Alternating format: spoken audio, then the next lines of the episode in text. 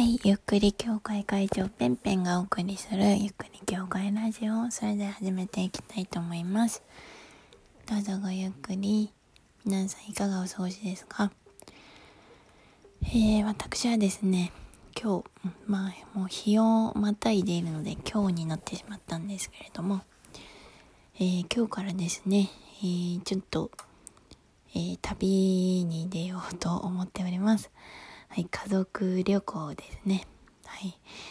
まあ、コロナウイルスの蔓延がまだちょっとこう気になる状態でありますが、えー、私も家族も今のところ、えー、コロナ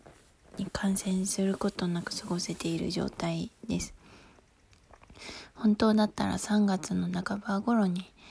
えー、旅行をする予定だったのですが、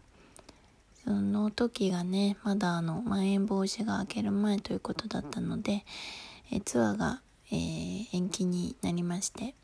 えー、明日から、明日じゃない、今日からですね、えー、ツアーに行こうと思っております。まあ、どこに行くかと言いますとですね、えー、九州、九州から中国地方までをこう行く旅となっております。えー、具体的にどこを回るのかっていうとね、え、まず、えー、福岡県に行きますね。福岡県のどこだっけな？北九州市のあたりとかも行ったりとかしますけれども、えー、まあ、福岡の空港に着きました後に、えー、北九州の方に行きまして、でそこから山口県に渡りまして広島に行くという、えー、ツアーになっております。はい。ツアー参加者の方よろしくお願いします。この中にいるのか知らないですけどね。はい。というような状況なんですけれどもえー、私がですね今回まあ楽しみにしているっていうとちょっとあれなんですけれどもとてもこう、なんていうんですかね、えー、気になる場所というのが2箇所あるわけなんですけれども、私は今回のこの旅、うん、でやりたいなと思っていることが、あの、まあそうですね、こういうこと言うとちょっとあれなんですけど、平和？平和っていうのをね、こう、祈りたいなって思ってます。あの、まあなんでかっていうとねあの広島ドーム広島の原爆ドームにも行きますしもう一箇所行く場所っていうのがあるんですけれども、まあ、それがねあの平家の一門が、えー、そこで途絶えた戦いがあったわけですけれどもねあの壇ノ浦の戦いという戦いが海上で起きた戦いがありました。えー、源義経がね、こう、平家の一門をね、もう本当にね、あの、追い詰めて追い詰めて、えー、もう九州の辺りまで追い詰めて、まあ、九州の方までこう落ち延びたんですけれども、もう陸には上がれないよっていうことで、平家の、えー、人たちはね、あの、海で過ごすみたいな状態になっていたわけですけれども、まあ、それで最後にですね、あの、源の、こう、義仲をこう、あの、追い詰めた源義経がね、行けって感じになりまして、そこでね、あの、まあ、悲惨な事件というのが起きますよね。まあ、戦いだからどっちがどうとか、そういうこともないわけですけれども、あのー、まあ、今やっているその、えー、鎌倉殿？大河ドラマでもね、そこら辺の、あの、えー、源の頼朝さんの、えー、時代鎌倉幕府ができてからのその時の時代が多分描かれているんですけど見たことないんですけど。あの、まあ、そこら辺のね何て言うのかな、えー、平家がこう滅亡して、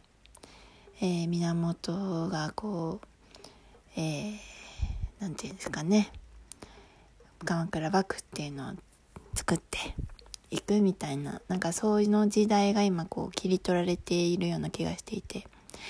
アニメでもね「平家物語」のアニメがね、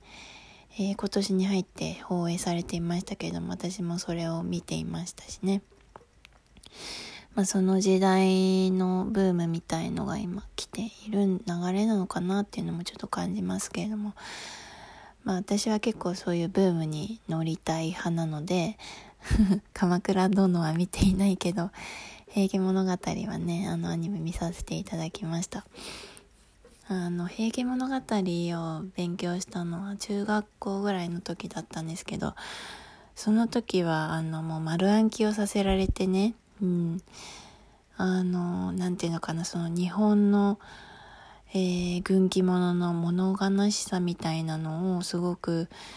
あの味わい深く勉強した記憶があってなんか本当にあのなんていうんですかねその時に生きていた人たちのこのいつ死ぬかわからない精神あとはその武士っていう人たちの考え方みたいのを、えー、その勉強したっていうのが何でしょうね。中学の頃は結構そこがありがたいことを勉強させていただいたなっていうのがねあの今でも思っていますしその時のあの先生もねすごく面白く解説をしてくれたのでなんか私は結構その「平家物語」があの好き好きというかなんか面白いっていうとちょっとあれなんだけどなんか不思議なその魅力を持っている物語だなってもちろんその誇張している部分があると思うんですけども実際にその起きたあのほぼノンフィクションみたいなそういう物語こういう人たちがいたんだっていうことを語り継いでいくっていうことの何て言うのかな大切さというかその、うん、なんかそういうのをね学んだ記憶があるんです。でその「平家物語」はその中学の時に学んだ場面っていうのがやっぱありますよね。まあ、場面としては冒頭とえー、あとは、あれですね、ともえ、ともえ御前とかの、吉中の、あの、なんか、なんていうんですかね、その、かっこいいシーンとか、あとはこう、義経が追い詰められていくシーンとか、なんかそういう、うん、ところが覚えていますけれども、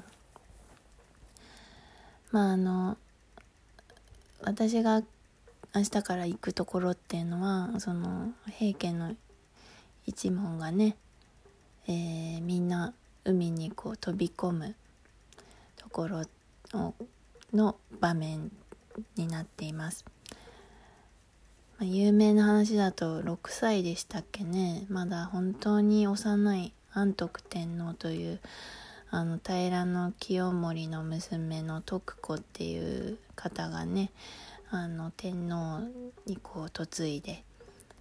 でそこで生まれたあのすごい若い天若い天皇というかその天皇がねと一緒にこうあの逃げて逃げて逃げて逃げてきたんですけれども、えー、その時うんまあもうその、えー、イルカがこう来てねいい感じだったんだけど平家のこう勢いがいい感じだったんですけど突然風が変わって突然イルカがねあの戦場に現れてイルカが来た方に勝敗が決まるでしょうみたいな感じで陰陽師が言うんだけどで陰陽師の言う通りになるみたいな話なんだけどそこで風向きが一気にこの義経の軍の方にこう上がるんですよね。でああもうついに終わりかってなってその残りの平家の、え、人たちがねその、まあ、武士の精神っていうのが相手に捕らえられて恥をかくぐらいなら自害をする自殺をするみたいなのがあったりするんですよね。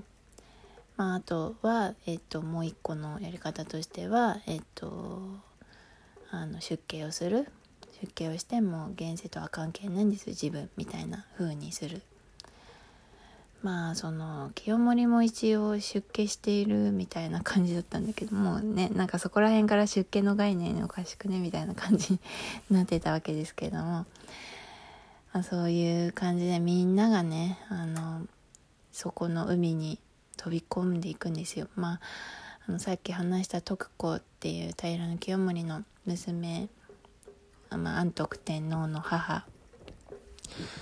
はあの三種の神器、まあ、天皇である証としてねその三種の神器を持っているっていうのが、えー、大事なポイントなんですけれども三種の神器を抱えて徳子が飛び込みましたと。で安徳天皇、まあ、6歳ぐらいの、えー、幼い子供は徳子の、えー、お母さんに、えー、と一緒に入水をするという形になりました。悲しいですよね。その終わり方がで、まあ、その3種の神器はねどうしてもこう取り戻さなきゃいけないっていうので3種の神器と一緒に徳子もこうあの打ち上げられて助かってしまったみたいな感じでその後出家をするんですけれども。なんかその一連の物語がね実際に起きていたんだろうなって思うこと